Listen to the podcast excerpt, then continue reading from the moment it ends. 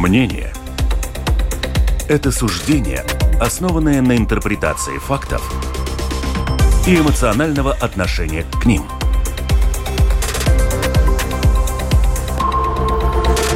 Открытый разговор с Ольгой Князевой на Латвийском радио 4.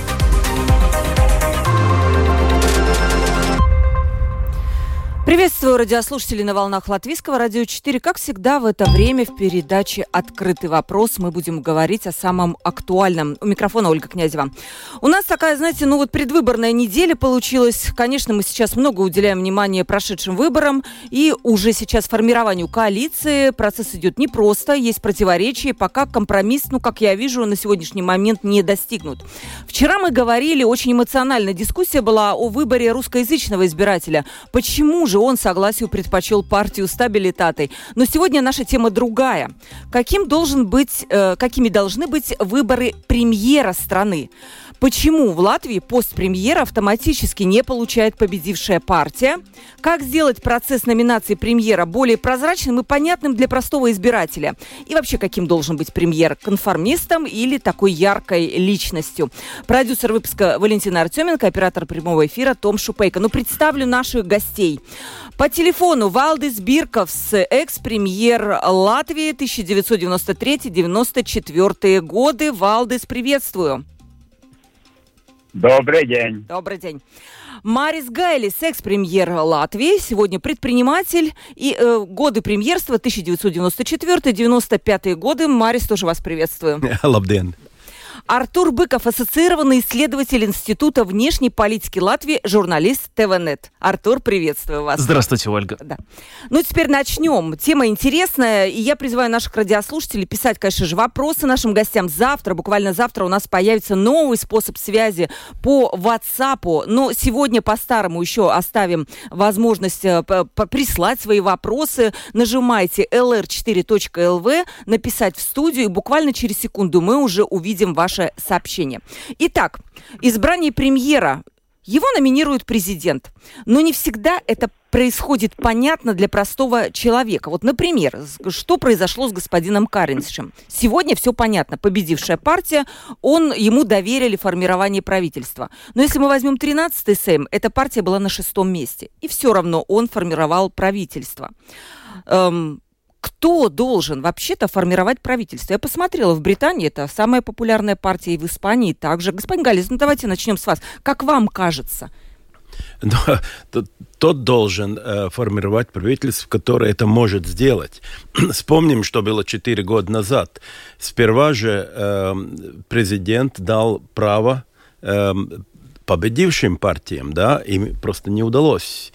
Потом второй заход был, тоже не удалось. И только э, третий вариант, когда самая меньшая партия, которой руководил Каринч, э, им удалось, значит, э, нам, нам нужно правительство. И я не хочу что было э, в этот раз, как, как было прошлый, когда мы ждали правительства, не знаю сколько там, 5, 4 месяца, да? Это же очень плохо для предпринимателей, для людей, потому что неизвестность, старое уже еще в силе, старое правительство, но уже не работает как надо.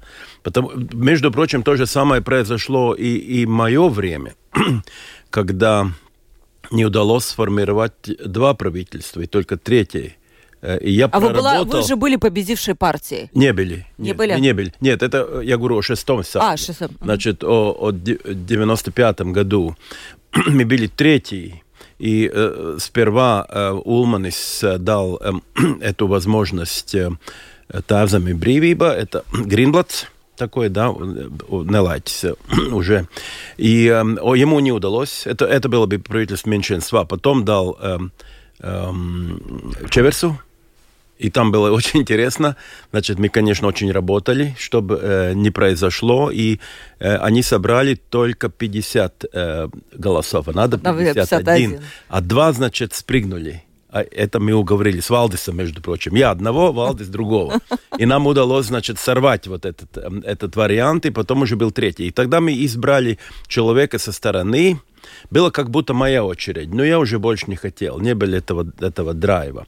И тогда мы, э, ну, все договорились, что тогда пригласим со стороны Щела. Вот так Щела появился. Значит, 20, э, по-моему, 1 декабря, значит, был утвержден. А можно было взять так со стороны и позвать? Да, можно любого. И, в принципе, президент, он может даже свою тещу назначить, но это ничего не, не даст, да, потому что он не получит же эм, эти голоса. То есть президент же тоже смотрит, но он может влиять, он может, может быть, какому-то лидеру и не давать возможность, потому что он эксклюзивно, он приглашает. Вот тогда вопрос. Вот, Валдес, может, вы ответите. Но вообще-то, насколько я помню, у нас э, высшая власть у парламента, и президента утверждает парламент. А сейчас получается, что президент возможно, вот как-то главный человек, который решает, пойдешь ты вообще сформировать правительство или нет. Это как-то вот, может быть, это мне кажется нелогично. Валдес, как вам кажется?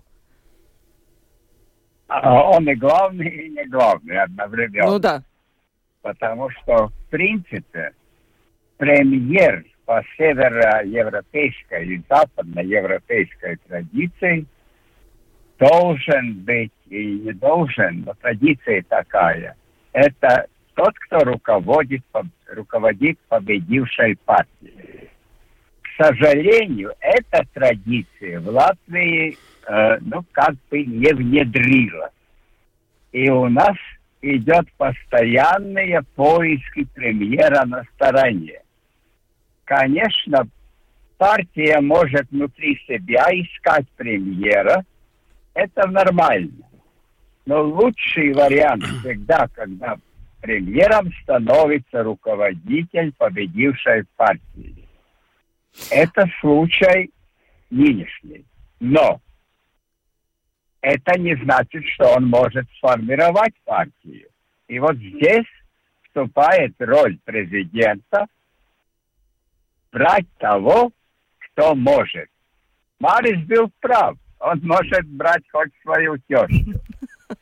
Но да. Президентские полномочия именно в этом состоит, чтобы в конце концов назначить, а лучше всего сразу назначить того, у кого готовая коалиция. Угу. Поэтому коалиция сейчас должна сформироваться сначала. Угу. И тот, кто может эту коалицию создать, станет премьером. Однако, есть какая-то внутренняя логика. Но надо дать первую попытку действительно лидеру победившей партии сформировать. Для того, чтобы народ увидел, что вот он победил, но смог или не смог. Если не смог, очередь за следующим. Угу. Или же очередь за тем, кто уже предложит президент. Угу. И здесь нет противоречия.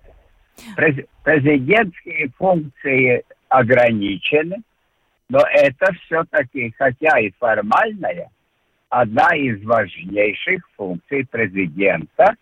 И если правительство не может быть сформулировано, президент должен идти на риск как такой, какой шел президент Дафлес. Распустить парламент и рисковать своей должностью.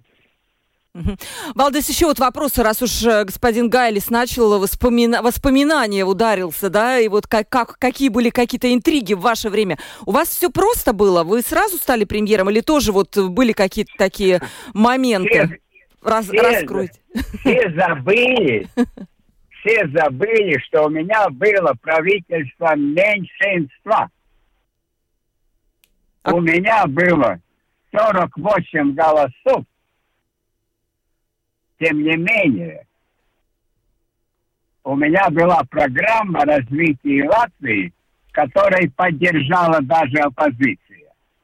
Да, это вообще, по-моему, какие-то выше пилота, чтобы оппозиция была тоже вместе это с коалицией. Сейчас это невозможно. Случай.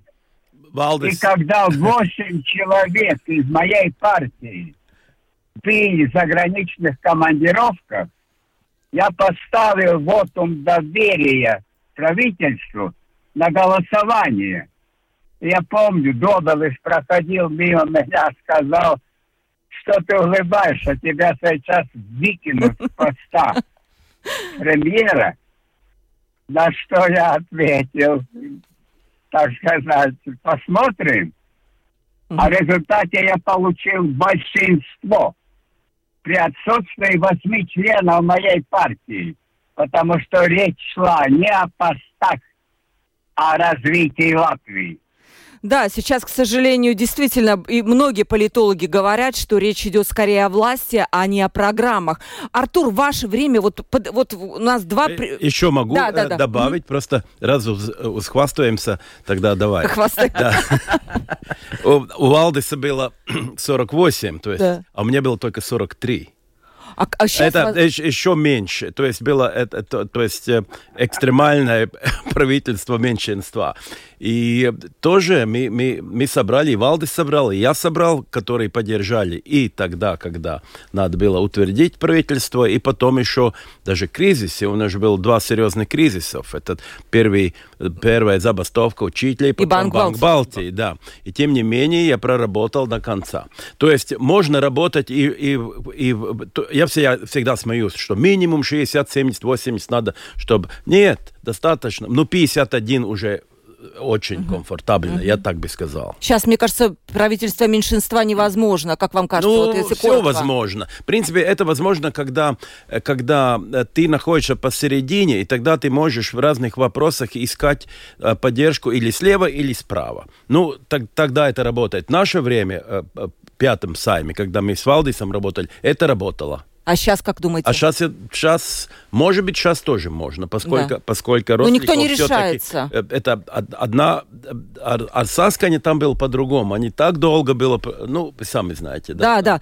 Там была а, другая игра. Давайте, вы, вот вы выслушали мнение двух экс-премьеров, вы видите то, что происходит сейчас. Да. Людям кажется, что вот все-таки назначение премьеров должно проходить более прозрачно, а не так где-то сели, там что-то поговорили, своих выбрали, да? Я рискну сказать, что прозрачнее эту процедуру, наверное, сделать невозможно. Просто в силу того, что никто не будет освещать так или иначе те вещи, которые обсуждаются во время составления коалиции. Оно и понятно. Никто не собирается выкладывать все карты на стол, никто не собирается говорить о тех вещах, которые обсуждаются за закрытыми дверьми. И это, в принципе, более или менее понятная процедура.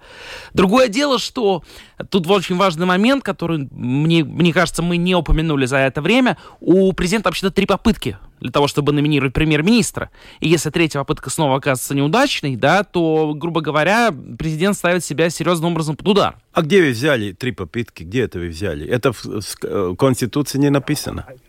Мне кажется, что это было написано в uh, министре кабинета нотейкум. Нет, нет. Ми, то есть э, кабинет нет. нотейкум не может управлять президентом. Это только соответственно. Нет, он хоть 10 раз может. Но это, конечно, лицо потеряет.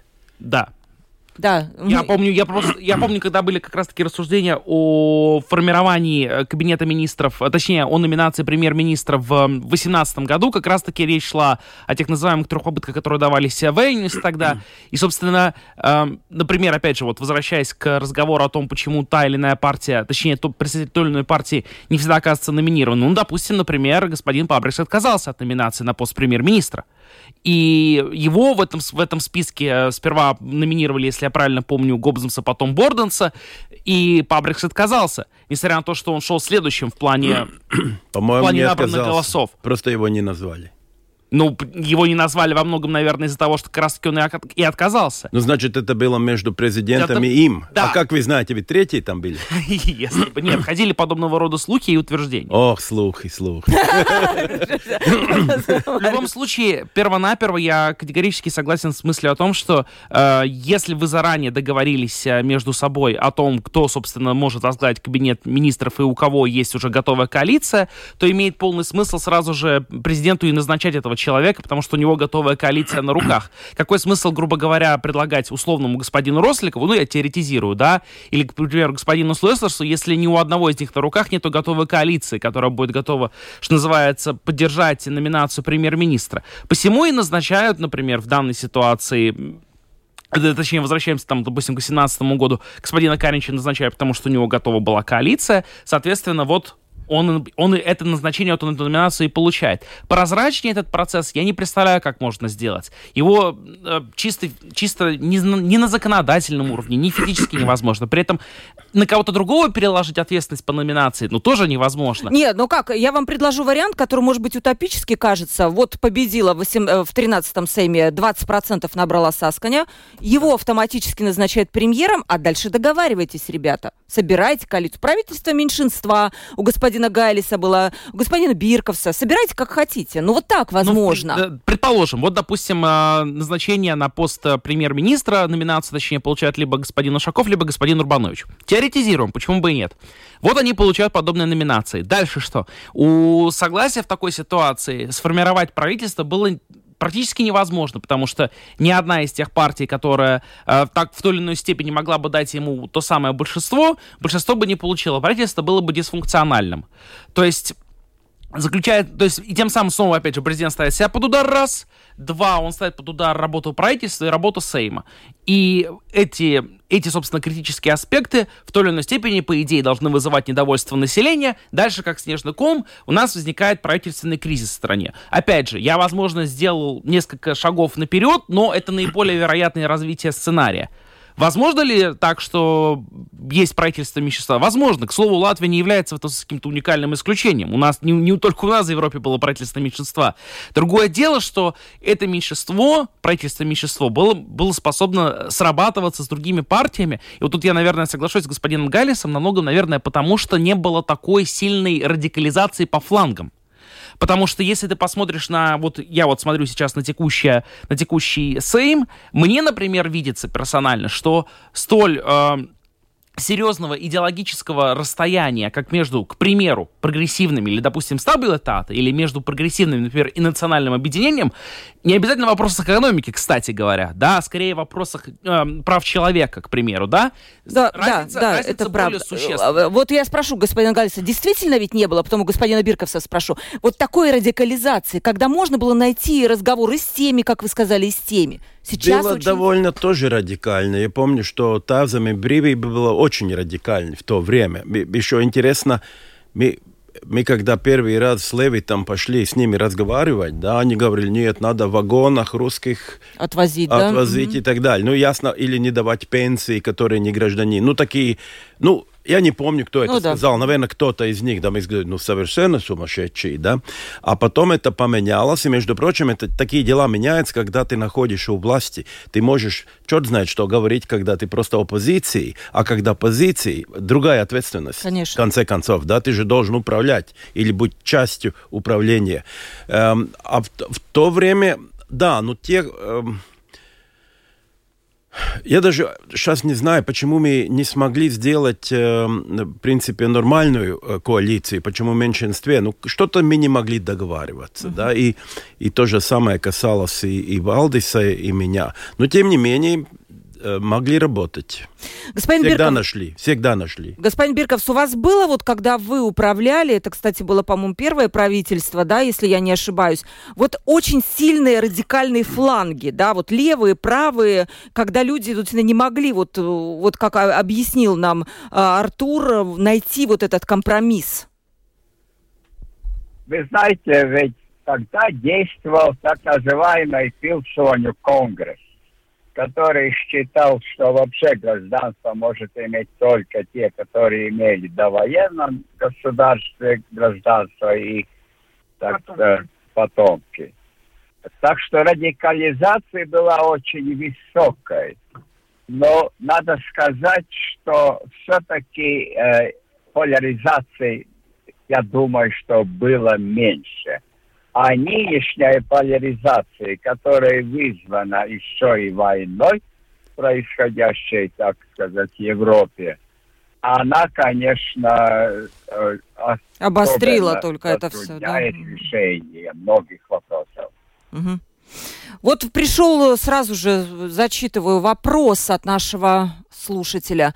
Вот президент может хоть тещу свою назначить, сказали ваши гости. Не знаю, как про тещу, но говорят, что между Кариншем и Левицем есть договор... договорные отношения, что Каринш получит пост премьера, а Левица за это выдвинут на второй срок. Скажите, пожалуйста, что думают об этом ваши гости? Я не знаю, готов кто-то ответить? Я могу. Да, хорошо. Я думаю, что Каринч имеет только один голос, что они могут там договориться, если и при том э, премьер не выдвигает э, президента. Президент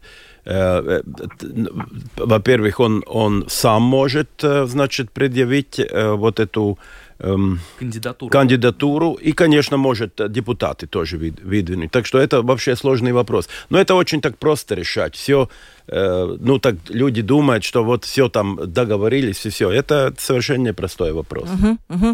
А, я тоже, наверное, согласился бы с господином Гайлисом. Единственная э, мысль о том, что, э, соответственно, вот если Левиц выдвигает Каринча в качестве премьер-министра, это автоматически означает поддержку со стороны нового единства кандидатуры господина Левица. Ну, а ситуация-то может поменяться, в конце концов. Ну, сегодня, допустим, госп... просто, грубо говоря, это очень большой риск. Вот я представляю себе, значит, сидит такой Левиц и рассуждает. Что-то Каринча номинирую, вот договорные отношения у меня с ним такие, да, я его номинирую, он, значит, меня на выборах поддержит. Где это будет урегулировано? Вот они, значит, подпишут и нотариально заверят этот документ у нотариуса? Ну нет, ну они где-то встретятся в кафешечке. Это, ну... очень, это очень, на мой взгляд, э, ненадежно. Потому что когда ты пытаешься в правовом государстве, это, а тут могут со мной не согласиться сколь угодно много, но я считаю Латвию, безусловно, правовым государством. Если ты в правовом государстве пытаешься на договоренностях построить свою политическую карьеру, боюсь, далеко ты не уедешь. Просто в силу того, что у тебя резко могут поменяться обстоятельства, и больше просто-напросто условному новому единству поддерживать кандидатуру Левица будет опасно для собственной власти и для собственных рейтингов, и для, собственно, любых других своих собственных интересов. Вот и все. Предположим, вот, опять же, чисто теоретизируем, да, не дай бог, не дай бог, да, там, Левец, например, сел пьяным за руль и сбил троих как такую кандидатуру потом в качестве президента можно поддержать? Но он скажет новые обстоятельства, простите, мы же не знали, что Левиц выпивает. Ну, ну вот так вот. Ладно, э, Валдес, вам вопрос такой. Знаете, есть интересный момент. Президент Левиц выдвинул ульти ультиматум. Сначала, вот в кавычки уже начинаются, дайте мне хорошо разработанный коалиционный договор, и только потом я готов назвать кандидатов премьер-министры. При этом переговоры он уже поручил вести премьеру министру Кариншу. Я видела вот прям несколько политологов, которые сказали, это что вообще такое? Президент разве имеет право такое требовать? Как вы считаете, он превышает свои полномочия? Интересный вопрос, поскольку коалиционные договора нигде не отрегламентированы. Но президент, конечно, имеет э, право требовать, чтобы была создана стабильная коалиция, но управлять этим он не может. Да, вот именно не почитать, может. чего там написали. Так как он не может управлять своим выдвижением на следующий срок. А в любом государстве существуют так называемые сумеречные ложи. Угу где люди между собой обмениваются перспективами. И, не, и это ничего преступного и ничего а, обяз, обязывающего. Потому что люди думают о будущем, думают о том, какой лучший вариант. И пытаются его применить. А то, что выходит на поверхность, это в виде требований, что нужно сделать. И поэтому э, коалиционный договор это чисто ну, пар... межпартийная договоренность, которая возникает в результате очень подробных уступок и ну, шагов навстречу другой партии. Потому что той при поляризации тем более это трудно найти. Но Поэтому и нужны длительные сроки переговоров. Поэтому нужны кандидаты в премьеры, которые пытаются создавать коалицию, но при этом все больше уточняется и уточняется мера уступки, то есть шаг уступки. Угу. Потому что ни одна позиция не гравирована в камне. И так государство не управляется. Все идет, как решается, когда партии идет друг другу навстречу. Угу. И это требует время. И даже переговоров, которые не выплывают на экран телевизора, а производятся в сумеречном мире. В сумеречном мире. Темный мир какой-то. Вернемся через секунду. Открытый разговор. На Латвийском радио 4. Открытый разговор мы говорим с нашими гостями, с Марисом Гайлисом, экс-премьером Латвии, с Валдесом Бирковсом, экс-премьером Латвии, и с Артуром Быковым, ассоциированным исследователем Института внешней политики Латвии, журналистом ТВНет, о институте премьерства. Каким должен быть премьер, как его стоит выбирать и э, вообще, что происходит сейчас. И вот как раз мы перешли к этой теме, что же происходит сейчас. Много слышу мнений о том, эм, вот что Каринш, получил больше всего плюсом. Смотрите, такая сейчас текущая ситуация. При этом две партии, в которых были министр Павлюц, э, министр Пабрикс. Министр Павлюц отвечал за здравоохранение. Все было сложно с ковидом. Пабрикс, военный призыв и так далее. Все они повылетали из коалиции. Каринч набрал большинство плюсов. Вопрос, насколько Каринч сегодня боится конкуренции внутри своей возможной будущей коалиции, ведь появился объединенный список с сильными личностями, например, господин Кучинский, который тоже был премьером, он такой, по-русски скажем, тертый калач. Да, и вот тут вот, наверное, у премьера могут быть какие-то варианты для э, страха, да, что и он будет в следующем э, раунде, как Павлюц и Пабрикс. Давайте сначала политолога спросим, а да, потом... Э, по поводу того, боится ли он какой-то конкуренции, и в качестве примера приводите Кучинского, ну, Пабрикс точно такой же тертый колодь в этом смысле, ну, он был и министром иностранных дел до этого, и министром обороны, и вот э, в правительстве Каринча снова стал министром обороны, тоже вполне себе тертый калач, на мой взгляд.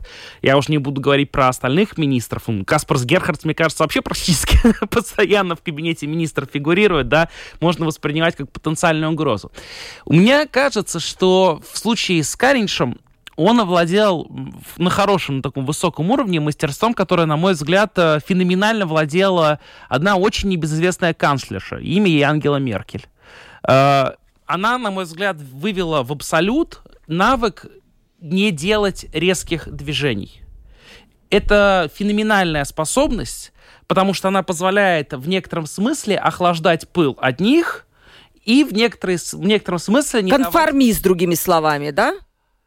Нет. Нет? Не совсем, не совсем. Я бы не сказал, что конформист. Я бы скорее сказал, говорю, что вот он как раз-таки традиционно принято считать, да, что вот если ты ничего не делаешь, то ты ничего не делаешь. В политике ничего не делание — это тоже действие. И вот в некотором смысле, мне кажется, что как раз-таки этот навык Карич довольно-таки хорошо развил. Он знает, в какой момент нужно, что называется, ничего не делать, и процессы сами по себе пойдут, и они будут идти нормально. И это во многом, мне кажется, позволило ему избежать, например, той острой критики, с которой столкнулся тот же, вот вы упомянули Павлюца, да, в контексте здравоохранения. Это, например, позволило ему избежать подобной критики. Мне кажется, что это в некотором смысле позволило ему избежать критики за те действия, которые совершил э, в, в качестве э, работы министра регионального развития господин Пуц, например, да, за административную реформу он немало получил. Мне кажется, что Пабрикс э, довольно-таки не так, чтобы сильно был критикуем, и, кстати, его результаты Видзема на это указывают. Да, он довольно-таки большую поддержку получил, и не стартуя он, грубо говоря, от развития за, от, э, допустим, объединенного списка, его бы не вычеркнули. Он бы скорее бы, наоборот, был бы одним из лидеров или локомотивов этого списка. То есть нельзя сказать, что лично Пабриксом были недовольны. Мне видится, что скорее были недовольны объединением в целом, а не им конкретно. И вот подобного рода вещи мне не позволяют говорить, что вот сейчас э, э, Каринч испугается конкуренции, будет себя вести как-то иначе. Не думаю. Однако, мне кажется важным подчеркнуть, что сохранить подобный результат, который удалось сейчас получить Кариншу, будет нелегко.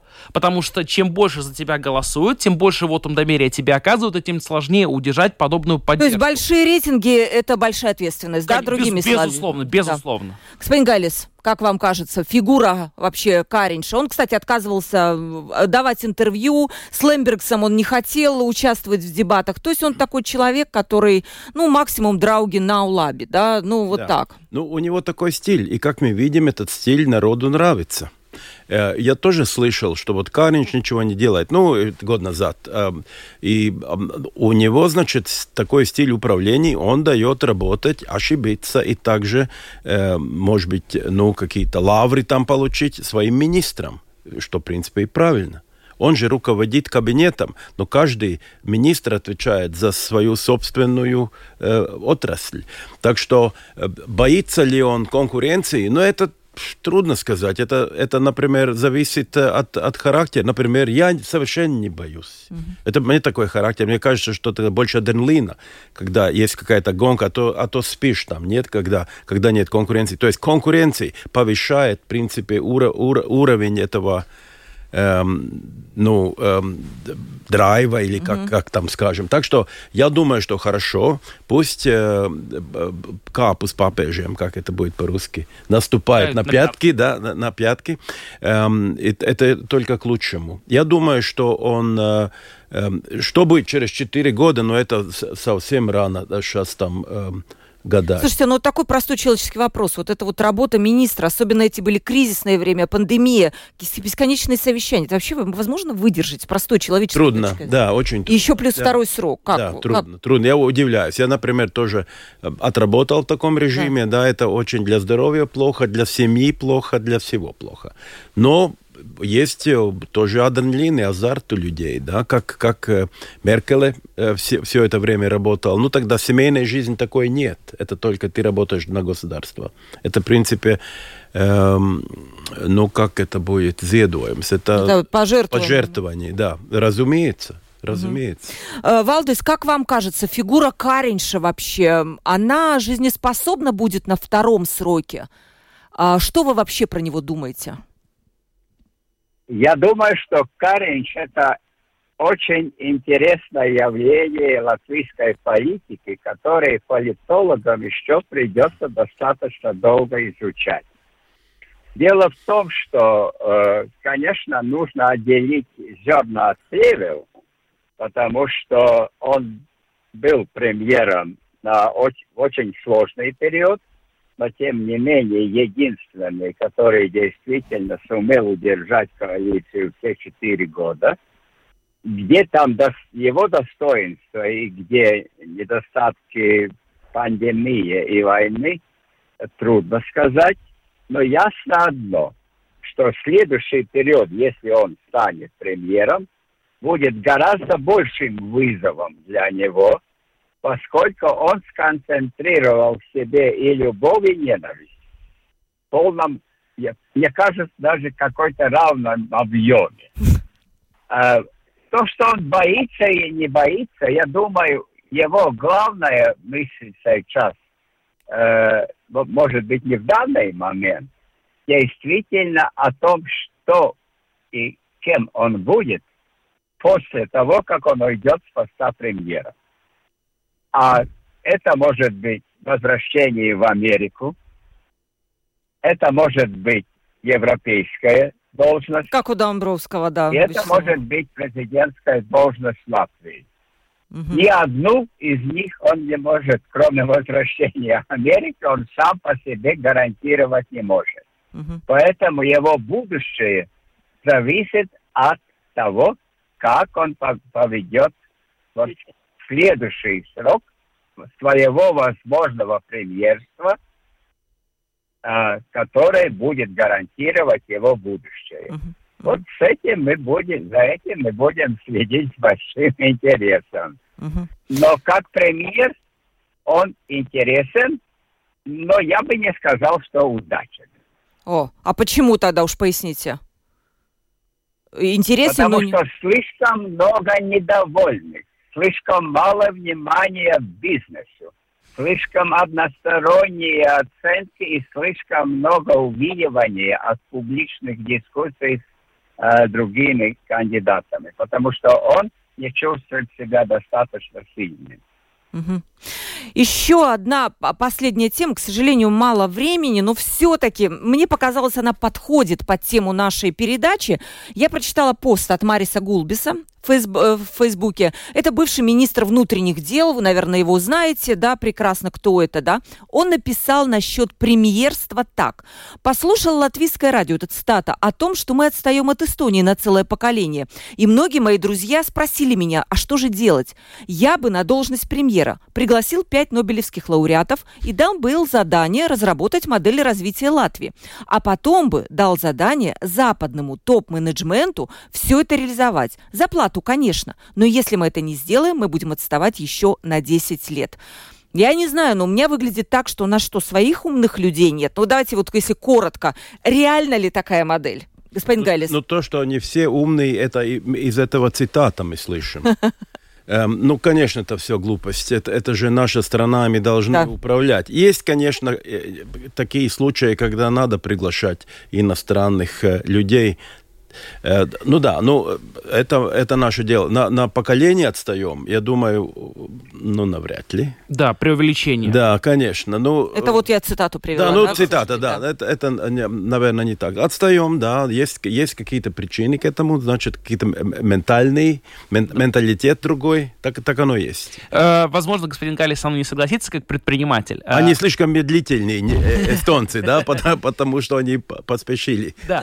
Э, вот я думаю, что господин Галис может со мной не согласиться, да, потому что сейчас как предприниматель. Но мне видится, например, что подход, что мы должны управлять, значит, страной как бизнесом, он далеко не всегда верен. Это вы можете сам, да, вы можете со мной не согласиться. Я соглашусь а, с вами. А, ну так тем более, да, прекрасно. Да. Потому что вот эти рассуждения в духе, вот сейчас мы, значит, этих эффективных менеджеров наймем, и как побежим на всех парусах, на да? всех парусах полетим вперед, страна будет развиваться. Ну нет. Почему Это так нет? не работает по одной простой причине. Каждая страна уникальна со своими уникальными особенностями, требующая уникального представительства. Так работают выборы. Для того они и думаны. Если мы будем звать приглашенных экспертов для управления всей страны. Вот здесь я согласен в том смысле, что мы можем позвать какого-то специалиста со стороны в качестве советника или рекомендация в решении какого-то узкого вопроса. Это распространенная, нормальная, естественная практика. Но предлагать, например, чтобы, грубо говоря, премьер-министром нашей страны стал человек из Швеции или там Норвегии или, к примеру, Германии, и при этом такой же кабинет министров составить, они не являются представителями и выражателями интереса народа, населения. да. Угу. Они лишь наняты, просто, грубо говоря, за наши бюджетные средства. Непонятно. Они могут хоть сколь угодно много и эффективно работать, но чувство представительства у людей не возникнет. Как только у народа, у населения, у избирателей формируют, ну, называйте эту группу людей как хотите, как вам удобно, да, нету чувства представительства во власти, эта власть моментально теряет что? Правильно, легитимность. Как только власть нелегитимна, гарантируем бунты, забастовки, э, требования эту власть убрать, сменить и так далее и тому подобное. Вот почему это не работает. И как раз-таки отсутствие этой репрезентативности с этой позиции и непонимание еще во многом того, чего на самом деле хотят люди, потому что у меня, например, или у господина Гулбиса одно видение того, как страну надо управлять. Я, может быть, вообще считаю, что нам нужно э, во что бы это ни стало у нас тут анархокапитализм развивать. Ну, я утрирую, понятное дело, так не считаю, да? Ну вот я так считаю, вот у меня такое видение. И я, значит, авторитарно беру власть в свои руки, и назначаю вот все, необх... делаю, все, делаю все необходимое для вот такой вот анархокапиталистической власти. Но я один, из избирателей, а у нас их, напомню, на эти выборы пришло почти чуть более полутора миллионов человек. Возникает вопрос, собственно, насколько я адекватно и представляю интересы населения. Неадекватно, потому что я один, а нас полтора миллиона избирателей, я имею в виду. Поэтому избиратели и делают свой выбор на выборах, выбирая власть, которая впоследствии будет их представлять в Сейме и в Кабинете министров. Давайте господина Бирковса еще выслушаем. Как вам идея господина Голбиса позвать умных людей извне и вот э, поручить им э, выровнять нашу экономику хотя бы до уровня э, Эстонии? Это ничего нового, это чилийский опыт, который вывел Чили на самую передовую страну э, Латинской Америки. Но об этом я мог бы долго рассказывать, тем не менее, вряд ли этот опыт пригодился бы Латвии, потому что Латвия за эти э, после вступления в Евросоюз и НАТО в 2004 году потеряла три вещи. Латвия потеряла цель, и э, цель развития так и не был сформулирован ни одним правительством. Латвия потеряла массу людей, лояльных Латвии, но не способ, не, не смогущих найти в Латвии соответствующие условия для себя, потому что не знает, куда Латвия идет. И Латвия потеряла толерантность к лояльным людям собственной страны. Вот эти три потери и привели к очень глубокому отставанию от Эстонии, который имеет четкую цель, поставленную президентом Ленартом Мэри, и, и опять это длинный разговор, о котором я мог бы рассказать. Вот это, это, вы знаете, вы нам прям подарили тему, да, спасибо вам, господин Бирковс, потому что я вот это, на заметку, я прям записалась на листочке, я думаю, мы обязательно эту тему а, как-то повторим, даже не повторим, обновим, и вас тоже позовем. Э, вот если господин Галис, может, захочет с, с точки зрения своего опыта тоже сказать, чего мы потеряли, чего мы не, не достигли, и, может быть, что-то нам следовало бы действительно поменять, и, может быть, даже с помощью приглашенных экспертов, а почему нет. Но, к сожалению, время передачи у нас подошло к концу. Дорогие радиослушатели, спасибо, что вы нас слушали. Завтра в 12.10 продолжим открытый разговор со мной, Ольгой Князевой. У нас планируется в эфире сразу три три представителя так называемых русских партий. И что? Ну, разбор полетов будет. Я уж не знаю, наверное, горячо будет в, в, в эфире, по крайней мере. Эм, я очень благодарю за то, что сегодня к нам в студию пришел Марис Гайлис, экс-премьер э, Латвии, предприниматель. И спасибо вам, что пришли. Приходите к нам еще. Хорошо. Спасибо. Артур Быков, ассоциированный исследователь Института внешней политики Латвии, журналист ТВНет. Спасибо, спасибо вам огромное. И Валдис Бирковс, тоже экс-премьер Латвии. Валдис, спасибо вам большое за участие в передаче. Благодарю продюсера выпуска Валентину Артеменко, оператора прямого эфира Тома Шупейка. Всем хорошего дня.